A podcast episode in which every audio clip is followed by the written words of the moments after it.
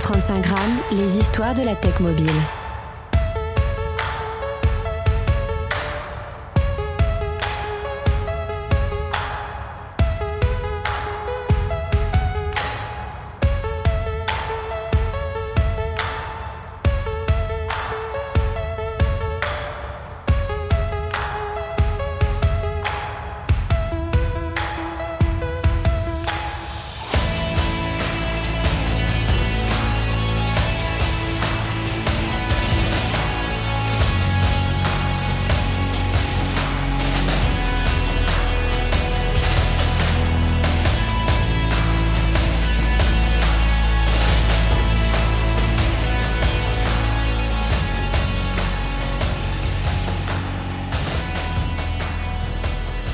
135 grammes, ce sont les histoires et les conversations de la tech mobile. Je suis Christophe Romeilly, bienvenue dans l'épisode 3 de la saison 5. J'ai eu plaisir d'échanger avec Adrien Toiti, entrepreneur et créateur d'applications mobiles talentueux, qui a marqué l'industrie avec des projets emblématiques. Vous allez voir, Adrien possède une feuille de route impressionnante en tant que développeur d'applications mobiles, bien sûr avec des équipes. Il a travaillé avec des sociétés renommées telles que GoProd, qui était son entreprise, où il a contribué au développement d'applications pour Et puis plus tard pour Prisma où il a apporté son expertise à la création euh, d'expériences visuelles et technologiques innovantes. Il a également joué un rôle clé dans l'équipe de développement de l'application Télé Loisirs, offrant ainsi aux utilisateurs une expérience unique pour leur guide de programme télévisé. Mais l'histoire d'Adrien ne s'arrête pas là. Il a également fait une incursion remarquée dans le domaine de la fintech en lançant sa propre néobanque, Manager One. Fort de son expérience variée, Adrien a acquis une vision claire du développement de l'innovation et de l'expérience utilisateur, des éléments essentiels pour mener à bien une idée. Dans ce podcast, Adrien partage généreusement son expérience d'entrepreneur avec des anecdotes fascinantes et des conseils précieux. Il souligne l'importance de l'exécution lorsqu'il s'agit de concrétiser une idée et offre des phrases clés percutantes pour inspirer ceux qui aspirent à réussir dans l'industrie du développement mobile et ils sont nombreux. Vous découvrirez comment Adrien a surmonté les défis techniques et créatifs auxquels il a été confronté ainsi que les leçons qu'il a apprises tout au long de son parcours.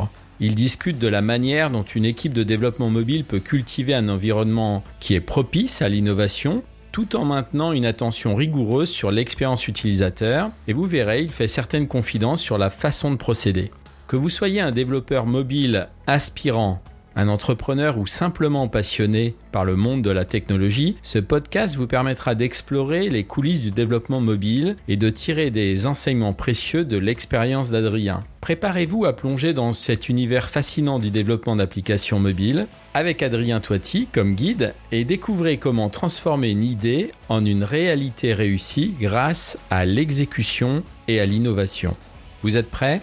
C'est parti Bonjour Adrien, heureux de, t'avoir euh, sur le podcast de 135 grammes. Euh, les, auditeurs et ceux qui vont écouter ce podcast vont découvrir euh, que tu as fait au fil des années et notamment avec de, très belles applications mobiles qui ont marqué les usages de chacun, notamment pour ceux qui ont été dans l'univers de, Free, mais pas que, de télé loisirs aussi, et puis dans le domaine bancaire, on parlera bien sûr de, de ta dernière création qui est Manager Alors, pour démarrer le podcast, euh, Adrien, j'aimerais que tu te présentes et que tu nous fasses un peu un, alors je sais qu'un parcours, ça peut être très long, mais que tu nous fasses un récap de, ton parcours là sur ces, sur ton démarrage. Bonjour Christophe. Euh, j'ai commencé il y a euh, plus de dix ans en tant qu'entrepreneur.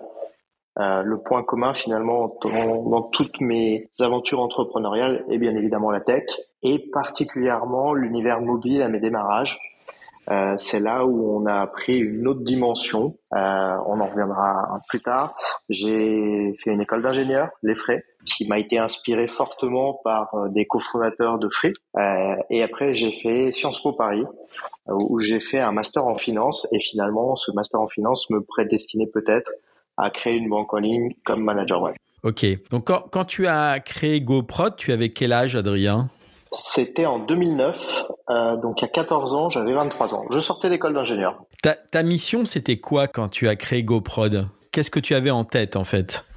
Alors, j'étais déjà dans l'écosystème de Free depuis quelques années et chez Free, je bossais principalement sur le contrôle parental. Ce contrôle parental s'appelait Free Angel. Et à travers le contrôle parental de Free, j'avais créé un moteur de recherche pour enfants qui s'appelait BabyGo. Et quand je finis mon école d'ingénieur, je me dis, je vais créer une structure afin de commercialiser et d'améliorer ce moteur de recherche pour enfants. Ça, c'est l'idée de départ. Et finalement, en l'espace de quelques mois, euh, on va pivoter vers l'univers du monde mobile parce qu'on comprend en 2009 qu'on est en pleine révolution des apps. On va faire une parenthèse là sur le, sur le mot que tu as cité, c'est le contrôle parental. Euh, C'était pas prévu dans, dans, le déroulement du podcast, mais je voudrais m'y arrêter parce que euh, tu es papa, je crois, hein, euh, Adrien. Ouais, j'ai trois enfants, oui. Ouais, trois enfants. Est-ce qu'aujourd'hui tu penses qu'on a fait, euh, on a fait un travail euh, qui paye pour euh, protéger euh, les enfants, nos enfants? Mais est-ce que tu penses que les outils sont sont à la pointe aujourd'hui quand, quand on voit quand on voit certains faits dans les médias qui défraye la chronique, on se dit que bah, tout n'a pas été fait au niveau texte sur ce sujet-là. À, mon avis, on en est même à la préhistoire. Hein. Finalement, euh, je vois mes enfants, euh, quand tu vois qu'un enfant de 3 ans est capable de venir te choper ton téléphone et de le débloquer et d'aller naviguer et lancer euh, ses propres contenus, non.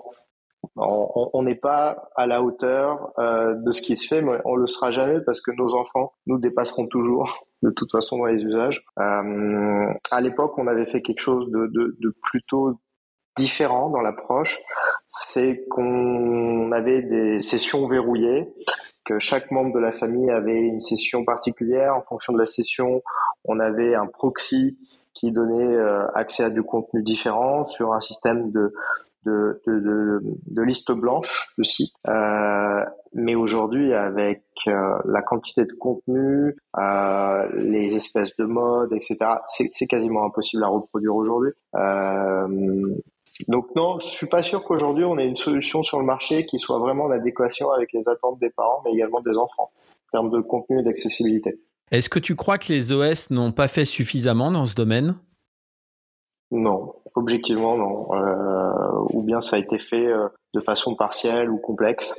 Euh, encore une fois, c'est pareil. Hein, ma fille va aller déverrouiller l'ordinateur de la maison comme le fait sa maman ou comme je le fais moi, et utiliser la même session qu'un adulte.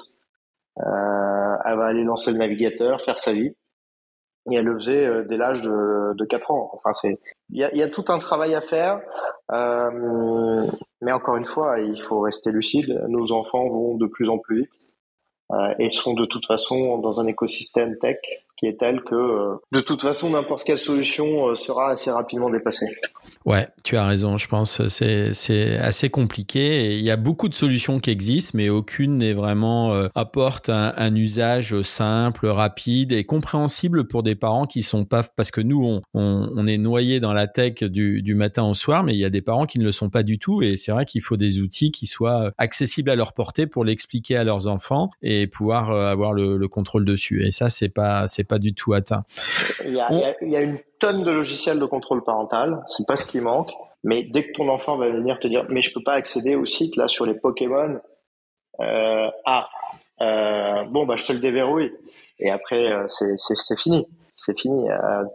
Il y, a, y a trop de contenu, il y a trop de complexité dans le contenu. Tu as eu des initiatives comme YouTube Kids par exemple qui remplace YouTube, mais même sur YouTube Skills, tu te rends compte que tu as des contenus que les enfants ne devraient pas avoir. Donc très compliqué comme sujet. On revient à GoProd. Donc l'univers euh, t'a permis euh, notamment chez, chez Iliad de développer un certain nombre d'applications pour les box. Comment tu travaillais à l'époque pour, euh, pour monter ce type d'application? Est-ce que vous, vous rencontriez les, les utilisateurs des box ou est-ce que c'est uniquement à travers les équipes d'Iliad que vous travaillez avec, sur ce sujet?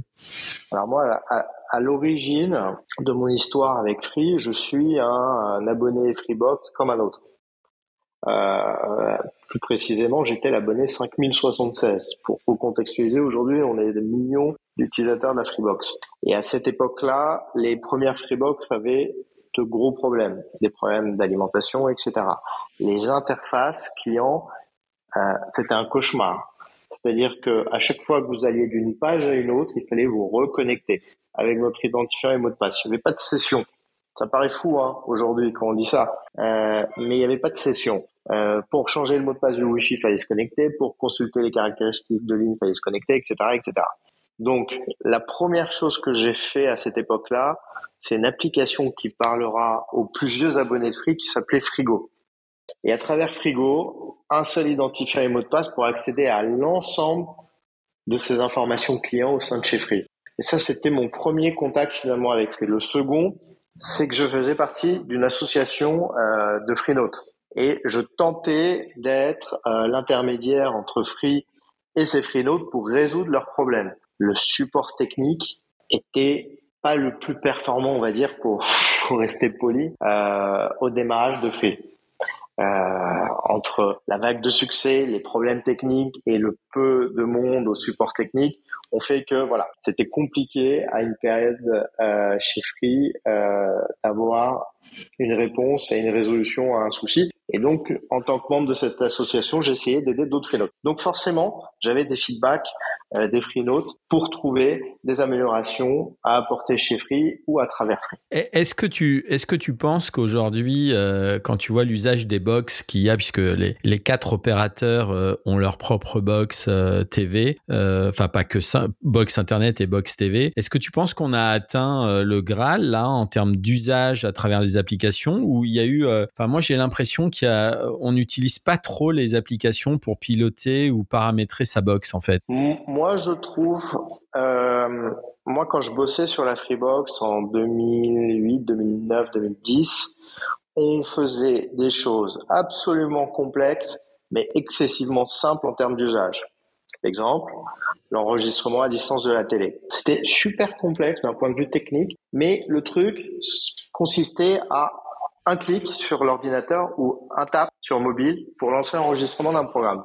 Et c'est ça en fait qui fait la force d'un service, c'est quand celui-ci est excessivement simple en termes d'usage. Aujourd'hui, moi je trouve que ce qu'on offre aux utilisateurs à travers la box, c'est formidable, mais c'est une complexité absolue en termes d'usage et ça va concerner qu'une poignée de geeks. Un bon service, c'est un service qui va toucher 90% des clients et pas 5% des clients. Donc à mon sens, il y a plein de services et il y en a encore plein d'autres à inventer, mais il y a un vrai problème en termes d'expérience utilisateur et d'ergo. Est-ce qu'il n'y a pas aussi euh, cette télécommande euh, physique qui, qui en fait euh, est là et en fait empêche peut-être le, le mode applicatif sur un smartphone de, de prendre le relais en fait et que les, les opérateurs ou même les constructeurs de box, même à l'étranger d'ailleurs dans, dans certains pays, je pense aux États-Unis où il y a, y a pléthore de, de box là-bas où la télécommande reste quand même centrale dans l'usage. Alors, je sais pas si tu sais, mais j'ai été la personne qui a créé la télécommande sur mobile euh, chez Free.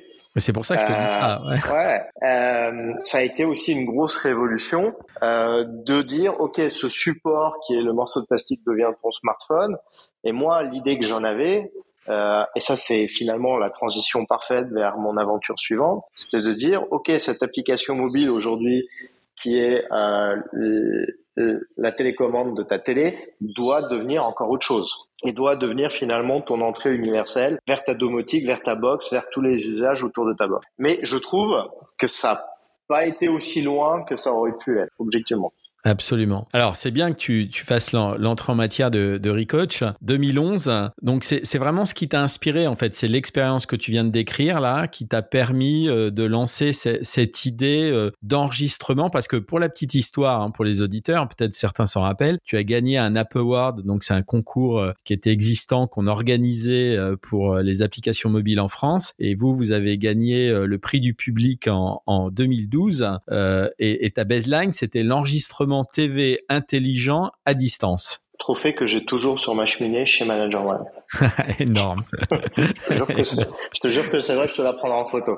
Je, je, je, développe chez Free pas mal de, de services autour de l'univers télé. L'enregistrement à distance, la télécommande. Et je me dis, OK, ce que j'ai fait chez Free, ça a beaucoup de sens de le reproduire au sein de tous les opérateurs. Pourquoi un abonné Orange ne pourrait pas faire exactement la même chose? Pourquoi un abonné euh, SFR ne pourrait pas faire la même chose, etc. Et je me dis, il faut regrouper tout ça au sein d'une même application. Et donc cette application, l'idée c'est quoi? C'est de construire un programme télé euh, qui te permet de rechercher une diffusion, de lancer l'enregistrement d'une série de toute la saison de la série, voire de tous les programmes similaires à cette série, euh, d'être notifié euh, et aussi d'avoir bah, la télécommande sur ton mobile. Et donc je me dis, ok, on, va créer ce, ce, programme télé. Et au même moment, je me fais contacter par une personne qui s'appelle David Berebi, qui travaillait, qui travaillait toujours d'ailleurs chez Prisma Presse à l'époque, ça s'appelait Prisma Presse, c'est devenu Prisma Media, et qui me dit Adrien, on a une application mobile qui est en perte de vitesse qui s'appelle Télé Loisirs. Et là, je fais l'arbitrage à ce moment-là de dire, OK, l'application que je m'apprêtais à lancer sous la marque Recatch, euh, je vais finalement la lancer sous la marque Télé Loisirs et essayer de créer une application autour de la télé euh, très complexe, très complexe et complète, euh, qui permet finalement d'avoir tous les contenus autour de l'univers télé très facilement. On est bien avant la replay, la catch-up, etc. Hein. Attention, il faut recontextualiser. Ouais, absolument. on n'avait pas tout ce qu'on a aujourd'hui. La télé n'était pas aussi délinéarisée qu'elle ne l'est aujourd'hui. Euh, il fallait encore enregistrer des contenus pour y accéder.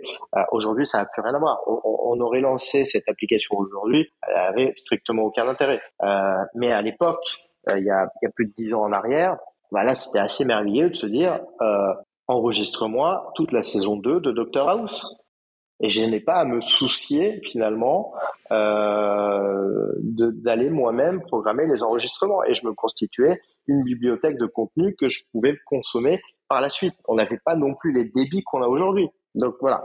Donc vraiment, en 2011, on attaque ce marché de l'univers télé avec cette marque forte est Télé Loisirs, marque forte dans la conscience collective, hein, parce que c'est c'est un support papier euh, que tout le monde a vu au moins une fois dans sa vie, mais qui était relativement faible sur le digital, voire en perte de vitesse sur le mobile. Par rapport à la concurrence, on avait un acteur qui était très fort qui s'appelait Télé 7 jours, qui lui, par contre, n'a pas pris le virage entre guillemets de l'innovation technologique euh, et n'a pas apporté un dixième de ce que nous on avait apporté dans Télé Loisirs et Télé Loisirs, en l'espace de six mois, devient l'application la plus utilisée en France, qui était assez exceptionnelle. Oui, parce que je me rappelle 2013, euh, pour avoir euh, suivi euh, votre développement, vous aviez annoncé un million d'utilisateurs. Quand, quand, tu es parti, quand tu as laissé euh, en 2015 le bébé à, à Prisma, il y avait combien d'utilisateurs?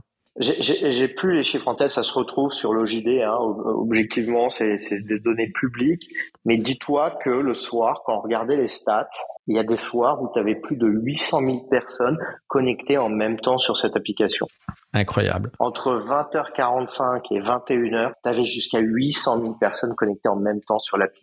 C'était monstrueux. J'ai jamais vu ça. Je, je suis pas sûr un jour de reproduire un tel succès d'audience. Objectivement, c'est des choses que tu fais une fois dans ta vie. Mais c'était une machine de guerre. Euh, ce que j'aime dire, l'anecdote que j'aime raconter, c'est euh, c'est simple. Hein, Télé Loisirs est l'application la plus utilisée en France. Application française, attention. Euh, sauf quand euh, le Paris Saint-Germain dépasse les quarts de finale en Ligue des Champions, parce que ça devient l'équipe, l'application la plus suivie dans ce cas-là. Euh, bon, notre chance, c'est que le Paris Saint-Germain, il passe pas souvent les quarts de finale. excellent, excellent. Alors moi, il y a un truc qui me qui me frappe dans, dans le développement que vous avez eu sur euh, sur cette application qui est, comme tu le dis, qui est vraiment euh, extraordinaire, c'est que avais un, enfin, vous aviez un savoir-faire, toi et ton équipe. Et pourquoi vous n'avez pas essayé de, de, le, de le partager avec l'univers qui allait arriver dans les années qui viennent? Et je pense, euh, bah, si on prend par exemple rien qu'aux États-Unis, tu as euh, les Sling TV, les Pluto TV, les Hulu, euh, tous les opérateurs mobiles, y compris d'ailleurs en France. Après, tu as eu Molotov qui est arrivé. Et quand tu regardes ces applications, moi qui les, qui les utilise encore euh, quasiment toutes euh, régulièrement pour en voir l'usage et, pour regarder ce qui se passe, ben je me dis qu'ils n'ont pas tellement avancé sur ce que toi tu as créé avec ton équipe à l'époque. Ah bah, dès que tu prends un Molotov, c'est euh, très très inspiré de ce qu'on a pu faire à l'époque pour Free ou pour Télé hein. Et l'expérience n'a pas évolué spécialement depuis ce temps-là. Objectivement, j'ai pas vu de produit univers télé qui offrait autre chose qu'une grille euh, très classique euh, avec le programme suivant. Non, il n'y a, y a, pas eu d'évolution majeure et on n'a pas été sur le business de la marque blanche ou marque grise parce que finalement on avait un produit grand public euh, dans lequel on avait une capacité à apporter des tonnes d'innovation. Finalement l'aventure a été très courte. En 2011 on lance, en 2015 on est racheté et euh, on s'est retrouvé à gérer l'ensemble des applications mobiles du groupe Prisma Media au moment du rachat.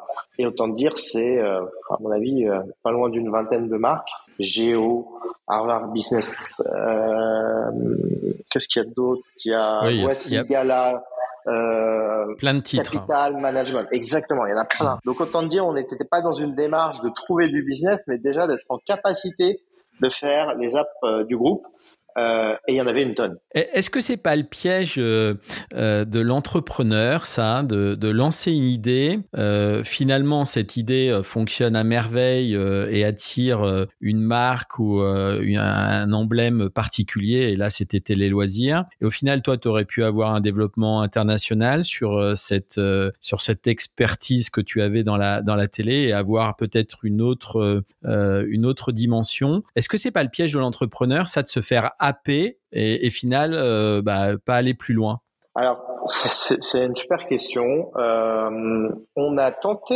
de faire euh, quelques produits à l'international. On, on s'est lancé en Allemagne avec Prisma. Euh, et on s'est lancé, je crois, aussi en Espagne. Euh, on avait une audience relativement correcte, mais qui n'était pas dingue. Donc, on n'avait pas non plus réussi à reproduire ce qu'on a fait sur le marché français. Pour la simple et bonne raison que sur le marché français, on apportait des innovations liées à la boxe qu'on ne retrouvait pas sur les autres marchés. Donc, on n'était pas suffisamment différent des autres applis euh, pour y arriver.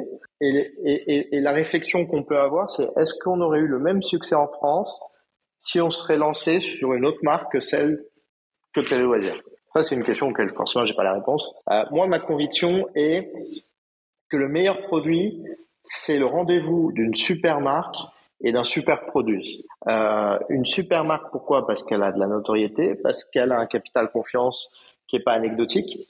Euh, et si on rajoute à ça le merveilleux produit, ça marche bien. Si tu prends une super marque et que tu la transformes pas, tu n'offres pas, comme Télé 7 jours par exemple, bah tu vas la tuer. C'est aussi bête que ça. Ça prendra un peu de temps, mais in fine, euh, ces marques-là euh, vont mourir. Euh, voilà. Donc, soit tu tu te dis, ok, je vais créer une marque de zéro, mais là, tu vas dépenser énormément d'argent.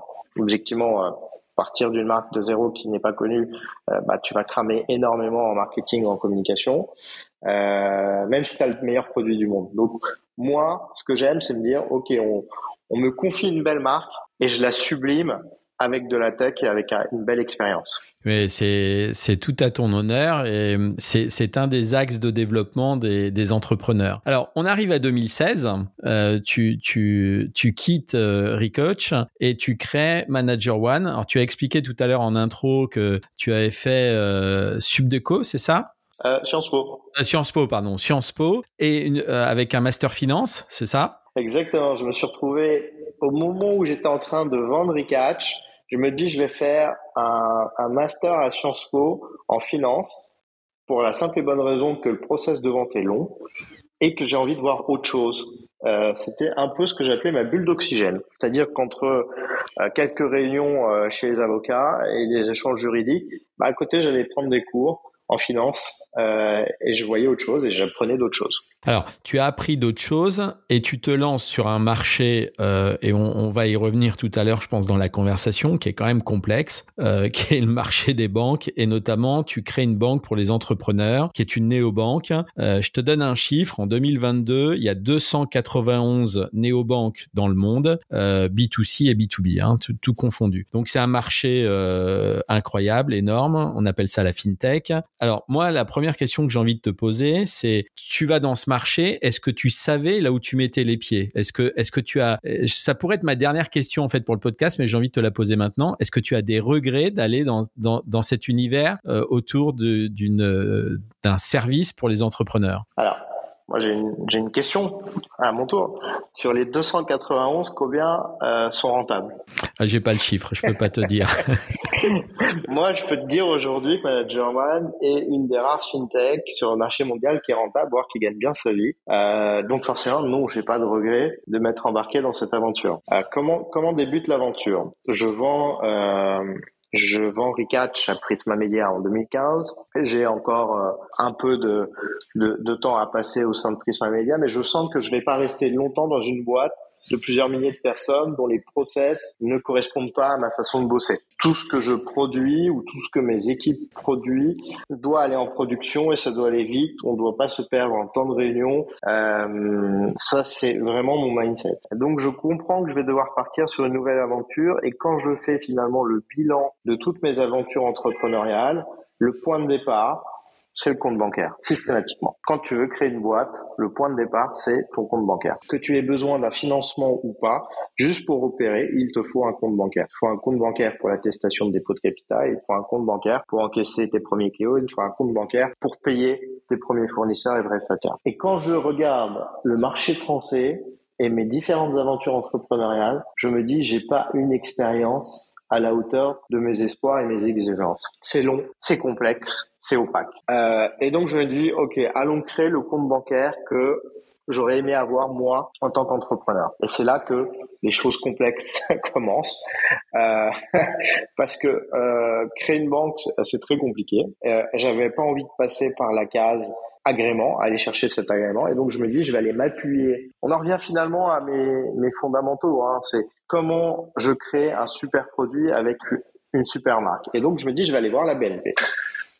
Je vais voir la BNP, je leur présente ce projet euh, qui est Manager One, je leur dis voilà, j'aimerais créer avec vous le compte bancaire pour les professionnels qui correspond à mes attentes. Ça passe par euh, des cartes de paiement en temps réel, c'est-à-dire la transac s'affiche tout de suite au moment où je paye. Euh, ça passe par euh, des process de virement simplifiés et ça passe par une airco qui tient la route et pas un truc. Une fois sur deux, je sais même pas comment aller télécharger un RIB sur mon espace client. Projet merveilleux, Monsieur Touati. Euh, on en parle au service marketing, au service produit, bah, on en parle à la direction grand compte, à la direction entreprise, à la direction je sais pas quoi. Et au bout de six mois, OK, il nous faut 24 euh, mois pour démarrer le projet, avant de démarrer le projet. C'est un peu long. Hein. Et la réponse, oui, mais on est un gros paquebot. Euh, c'est presque rapide pour nous.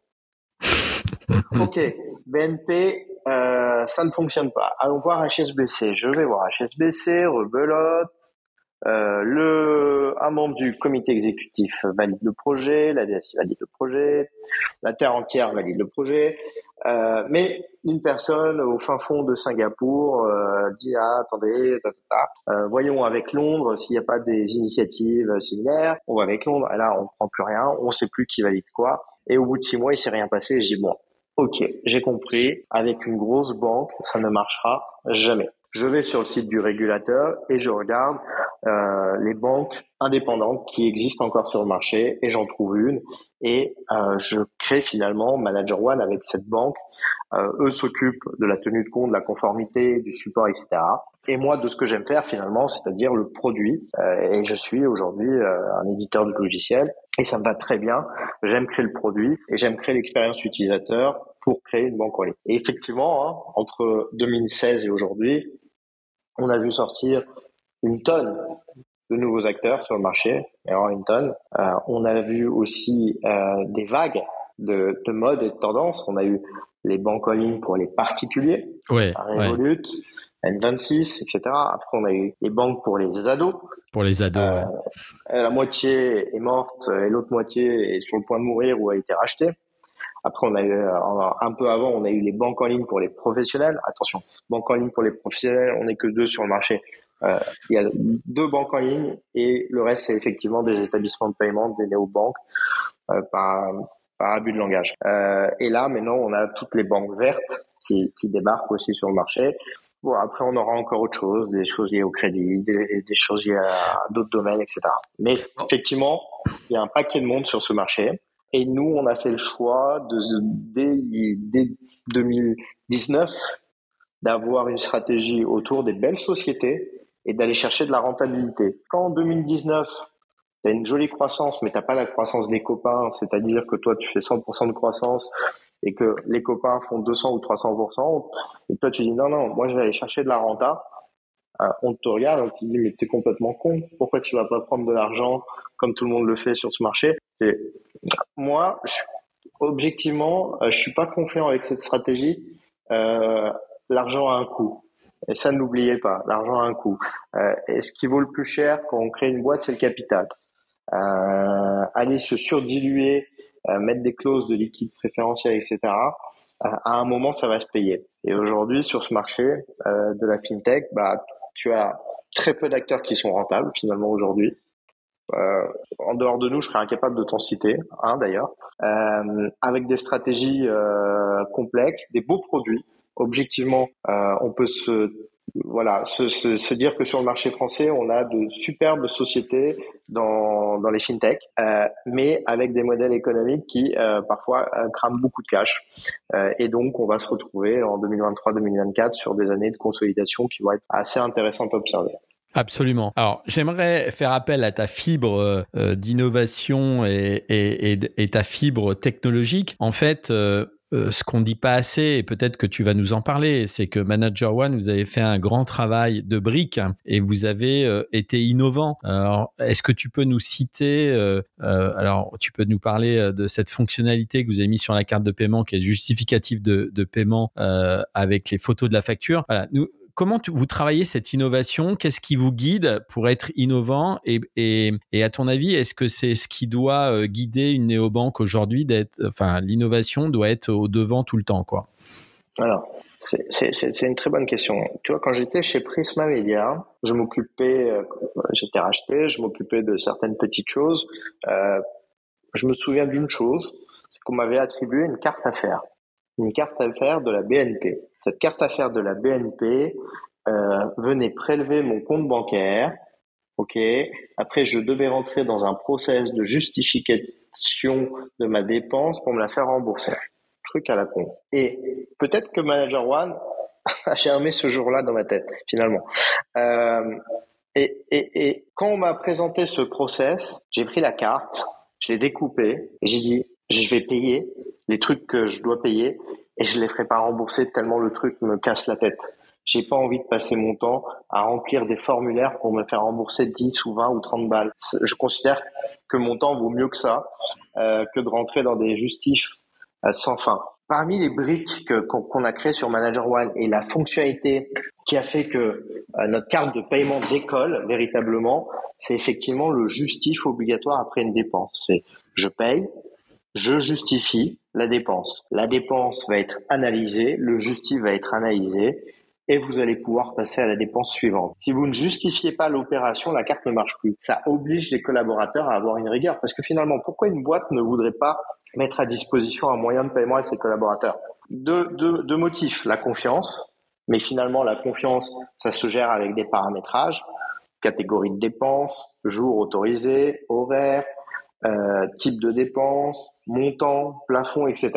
Ça, c'est le premier sujet. Et la rigueur.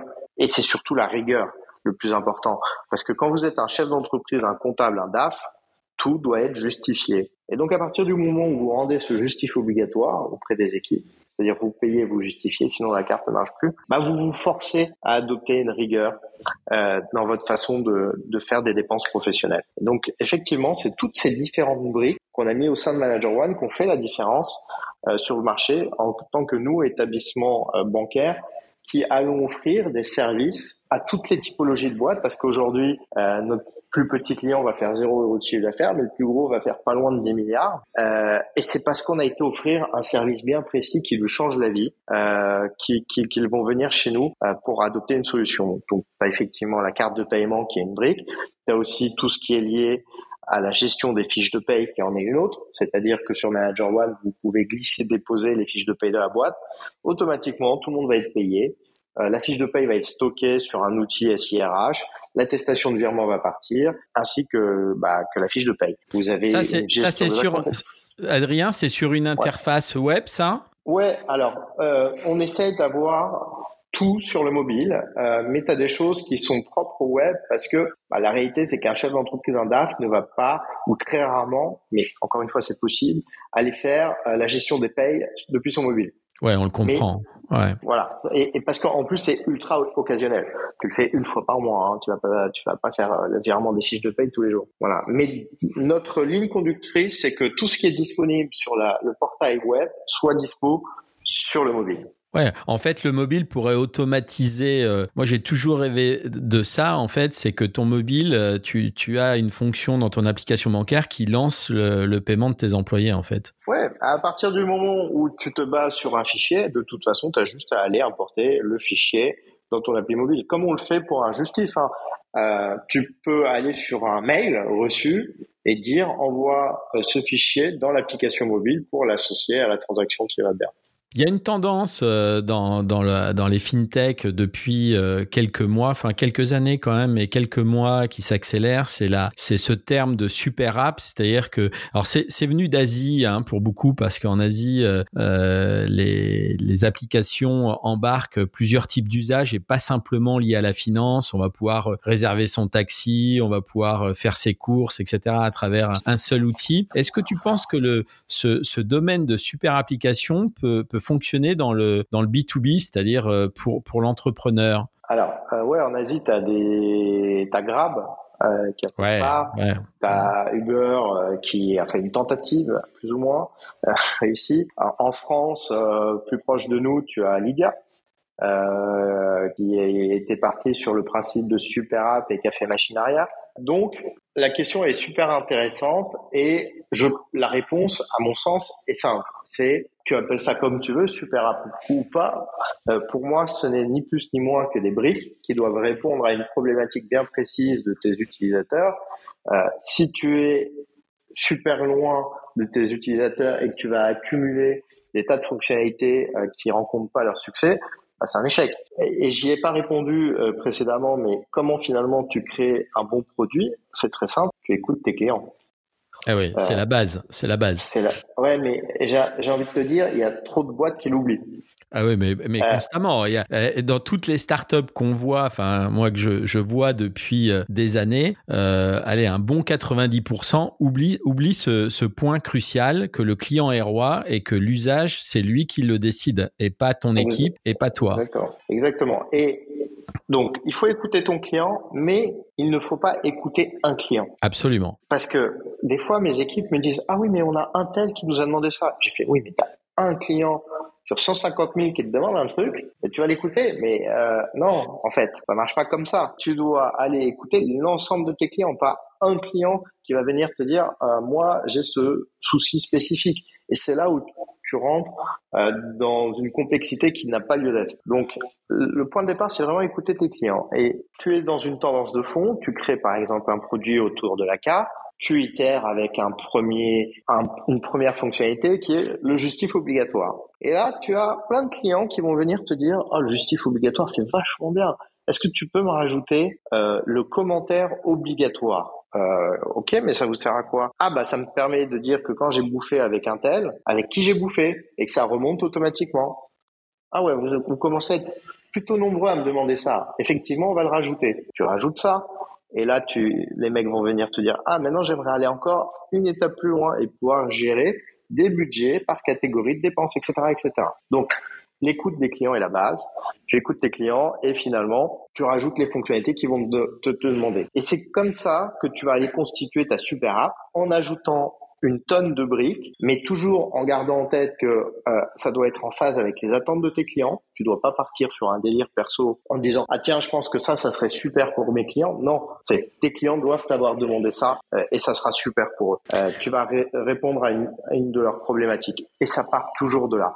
Je réponds aux problèmes de mes clients. Comment tu organises la proximité avec tes clients aujourd'hui? Alors, bah, tu en as forcément euh, qui t'identifient et qui vont venir te solliciter en direct. Hein. Et ça, c'est la merveille d'Internet aujourd'hui. Euh, tout le monde est sur LinkedIn, tout le monde a ton mail, tout le monde a ton téléphone. Euh, donc, tu en as qui vont venir te contacter en direct et te parler. Après, tu as euh, des grands comptes, voire des très grands comptes qui, avec qui tu as toi euh, qui sais des relations particulières et forcément tu vas construire aussi un peu le produit avec eux quand tes gros clients te rapportent euh, une grande partie de tes revenus, bah, tu as tendance forcément à plus les écouter que celui qui te rapporte rien. Hein. Va pas être hypocrite. Euh, et donc, tu crées euh, des, des, des, relations particulières et privilégiées avec eux pour les écouter. Euh, le maître mot, hein, finalement, c'est l'accessibilité. Si tu es accessible auprès de tes clients, ils vont pas hésiter à venir te solliciter, t'apporter des informations et des suggestions. Ouais, c'est excellent. Dans un précédent podcast avec euh, Auriel Ohayon, euh, qui a créé euh, l'application Zengo, qui est, qui est, un wallet de, de crypto très innovant, lui, il fait une chose, moi, que je trouve géniale. Il n'y a pas beaucoup d'entrepreneurs qui arrivent à faire ça, quelques-uns quand même, c'est de passer du temps euh, plusieurs heures. Alors je me rappelle plus si c'est euh, plusieurs heures par semaine ou par mois, mais avec le service client et prendre le téléphone et être en contact avec euh, les clients et écouter leurs différentes remarques. Hein. C'est du bon sens. Ça te permet d'avoir tout de suite les tendances. Moi, j'ai un point régulier avec les équipes du support pour savoir ce qui remonte. Comment Effectivement, ça n'a ça, pas de prix. quoi. Les, remontées du service client, sont une source d'inspiration assez importante. C'est clair. Les défis, les défis et les enjeux euh, que tu as eu au fil du temps, là, de GoProd euh, à Recoach, en passant par Manager One, quels sont les conseils que tu donnerais à des à des entrepreneurs qui se lancent et notamment dans le monde des applications? Alors, je sais pas s'il y a il y a deux trois remarques principales, mais mais tu tu as forcément des des conseils à leur donner. Hein. Déjà, en fonction du, du, marché qui va être attaqué, B2C, B2B. Hein. Euh, et ce qui est drôle, c'est que je suis passé par la case B2C avec Télé Loisirs, qui a été un énorme succès.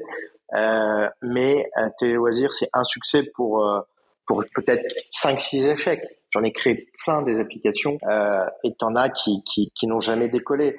Euh, il faut garder ça en tête. Hein. Ça prend du temps et on ne sait pas pourquoi parfois le truc décolle, explose. Le meilleur allié finalement d'un entrepreneur, c'est le temps. Il faut se donner le temps de faire grandir son produit, de le faire évoluer, euh, de lui apporter des choses. Il faut pas se dire ah purée au bout d'un an ça a pas pris, ça ne prendra jamais. C'est faux. On médiatise trop les histoires qui fonctionnent très rapidement, qui explosent, etc. Et la réalité, c'est qu'il y a plein de belles histoires qui prennent du temps, qui ont pris énormément de temps à se construire. Donc ça, c'est déjà la première chose que, que je veux partager, c'est ok, c'est du travail et ça prend du temps de faire des belles choses. C'est pas du jour au lendemain. Voilà. Euh, provoquer les rencontres, provoquer les opportunités, échanger autour de vos produits, euh, confrontez-les au marché. N'attendez pas que le truc soit parfait dans votre tête et parfait sur euh, l'écran du téléphone pour le lancer. Ça, c'est une grave erreur. Il faut itérer constamment, petit à petit. Il faut pas se dire on va faire euh, une centrale nucléaire euh, des One. Non, il faut y aller petit à petit. Moi, j'ai vu des, développeurs ne jamais lancer leurs produits parce qu'ils se disaient constamment qu'il manque quelque chose. Ça, c'est une grave erreur. Il faut faire petit à petit. Nous, sur sur les premières applications qu'on avait fait, Frigo, il y avait une fonctionnalité d'enregistrement à distance. Après, on a rajouté autre chose, autre chose, autre chose, etc., etc. On a énormément itéré. Et en fait, il faut, il faut le faire comme ça, de façon très séquencée, et se dire, dites-vous que si le produit que vous lancez est parfait, c'est que vous l'avez lancé trop tard. Allez, dernière question pour, euh, pour clore euh, cette conversation qu'on a, qu'on a ensemble. Ta vision aujourd'hui euh, du monde tech en France, euh, alors on parle pas forcément du monde applicatif lié à l'industrie du mobile, mais du monde tech en général. Est-ce que tu penses qu'on a fait d'énormes progrès et, et, on peut dire que oui quand même, il y a eu des progrès, mais quels sont les, les points, quels sont les axes qu'on pourrait améliorer en fait qui aideraient la future génération là, qui, qui arrive dans les, dans les années qui viennent? Ah, moi, je suis pas fan objectivement de ce qui s'est passé dans l'écosystème tech en France. Euh, je, la mise en avant constante de quelques acteurs euh, en imposant une espèce de doxa sur un modèle à suivre, euh, moi, ça m'a pas fait rêver et je trouve que ça a été une erreur absolument diabolique euh, pour des milliers, voire des dizaines de milliers d'entrepreneurs qui sont dit une boîte, c'est lever de l'argent. Euh, non, une boîte, c'est gagner de l'argent euh, c'est d'être rentable. Et quand tu vois que des mecs qui font euh, 1, 2, 3, 5, 10 millions de chiffre d'affaires se sont jamais posé la question de la rentabilité alors que c'est pas des chiffres d'affaires anecdotiques euh, et qui crament deux fois leur chiffre d'affaires, tu te dis il y a un vrai problème. Et on a eu des années où ça a été n'importe quoi dans l'écosystème tech en France. Et, je trouve qu'ils ont merdé. Je trouve qu'ils ont aussi merdé parce qu'ils ont été euh, incompétents de mettre en avant de plus petits acteurs mais plus solides, euh, ou de travailler sur des synergies entre les grands groupes et ces nouveaux acteurs. C'est là-dessus où ils auraient dû focus. Euh, le seul point positif que je trouve moi en France, c'est le travail que fait un acteur comme la BPI, qui lui est complètement agnostique et objectif, et qui va aider tout l'écosystème de la même façon, de façon complètement objective. Voilà. Euh, donc moi, euh, voilà, si l'écosystème pouvait un peu redescendre, euh, sur Terre euh, et comprendre que bah, l'objectif finalement numéro un d'une boîte, c'est de gagner de l'argent. Euh, et pour ça, euh, il faut pas euh, surstaffer, recruter, partir à une, une course à l'échalote sur les recrutements qui font finalement plus de mal qu'autre chose à, à tout l'ensemble d'un écosystème, ça serait déjà pas mal. Alors j'ai oublié de parler dans le podcast, on peut en parler quelques minutes pour pour le pour le clore. C'est de ton équipe. Vous êtes combien au jour d'aujourd'hui Aujourd'hui, on, on a une cinquantaine à bosser sur Manager One. Alors, combien de développeurs? À peu près 50% de l'équipe. Ah oui, 50% de l'équipe, c'est énorme. Et euh, la partie UX, hein, c'est important? Alors la partie UX, ça va être, euh, on a notre directeur artistique qui est notre big boss de UX avec qui je bosse depuis 15 ans, euh, qui est finalement en binôme avec moi sur le produit. Euh, parce que moi, je suis euh, le premier utilisateur de ma solution. Euh, il n'y a pas un jour où je ne me connecte pas à mon compte bancaire Manager One pour faire des opérations, pour voir quelque chose ou une idée qui me vient à, l'esprit, moi, en tant qu'utilisateur. Finalement, je suis un utilisateur comme un autre. Hein. Donc cette partie UX, ça va être deux, trois personnes euh, qui bossent sur le produit et il n'en faut pas plus. Si vous commencez à mettre 150 personnes sur X de votre produit, ça va partir dans tous les sens. C'est aussi ça euh, l'ADN de Manager One, c'est de faire en sorte d'avoir des équipes assez restreintes, mais euh, qui occupent une place considérable dans le produit. Et objectivement, tu me mettrais une équipe de 150 personnes sur la R&D, je ne saurais pas ce qu'ils foutent. Oui, je pense 150, ça serait beaucoup. Mais, euh, mais tu as raison. D'ailleurs, les, les, gros projets, euh, quand il y a, quand il y a ce type de chiffres, euh, c'est, c'est des usines à gaz et bien souvent, ça, ça va pas au bout, quoi. C'est, et au, on bout d'un moment, les grosses équipes avancent moins vite que les petites. Hein, c'est une réalité. Ouais, c'est clair, c'est vrai, c'est vrai, absolument. Merci beaucoup, Adrien, pour cette conversation passionnante. Et, et puis, bah, bonne, bon vent, j'ai envie de dire, puisque moi, je suis en Vendée. Bon vent à, Manager One et je pense que tu es bien parti. Hein. C'est le début. On croise les doigts. Merci beaucoup. Salut Adrien. Bye. Merci d'avoir écouté cet épisode. J'espère que cette conversation avec Adrien Toiti vous a été enrichissante. Tout au long de ce podcast, nous avons compris que le développement mobile peut présenter des défis techniques et créatifs importants. Cependant, rien n'est impossible lorsque les créateurs sont entourés des bonnes compétences et adoptent une approche centrée sur l'utilisateur. Grâce à cela, il est possible de surmonter la plupart des obstacles et d'innover, transformant ainsi des idées en réalisations réussies. Alors restez inspirés, continuez à créer et à repousser les limites du développement mobile et j'espère bien que 135 grammes y contribue. N'hésitez pas à nous envoyer vos commentaires sur les plateformes de podcast, c'est très apprécié. Nous mettrons les liens et vidéos des nombreuses sources dans un post dédié sur servicemobile.fr qui sert à préparer ce podcast. Je vous dis à très bientôt.